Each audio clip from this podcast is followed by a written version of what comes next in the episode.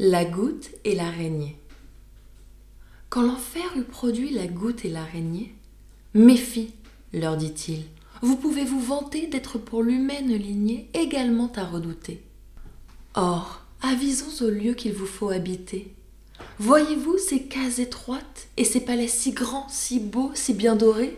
Je me suis proposé d'en faire vos retraites. Tenez donc, voici deux bûchettes.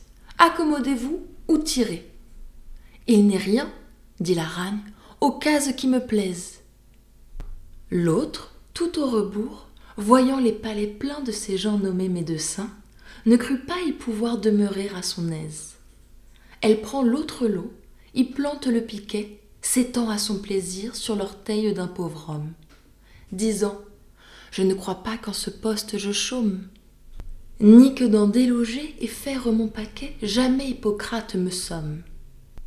L'aragne cependant se campe en un lambris, comme si de ces lieux elle eût fait bail à vie. Travail à demeurer, voilà sa toile ourdie, voilà des moucherons de prix. Une servante vient balayer tout l'ouvrage. Autre toile tissu, autre coup de balai. Le pauvre bestiau tous les jours déménage. Enfin, après un vain essai, il va trouver la goutte. Elle était en campagne, plus malheureuse mille fois que la plus malheureuse aragne.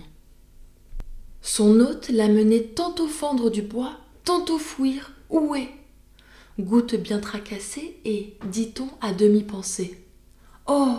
Je ne saurais plus, dit-elle, y résister. Changeons, ma sœur l'aragne.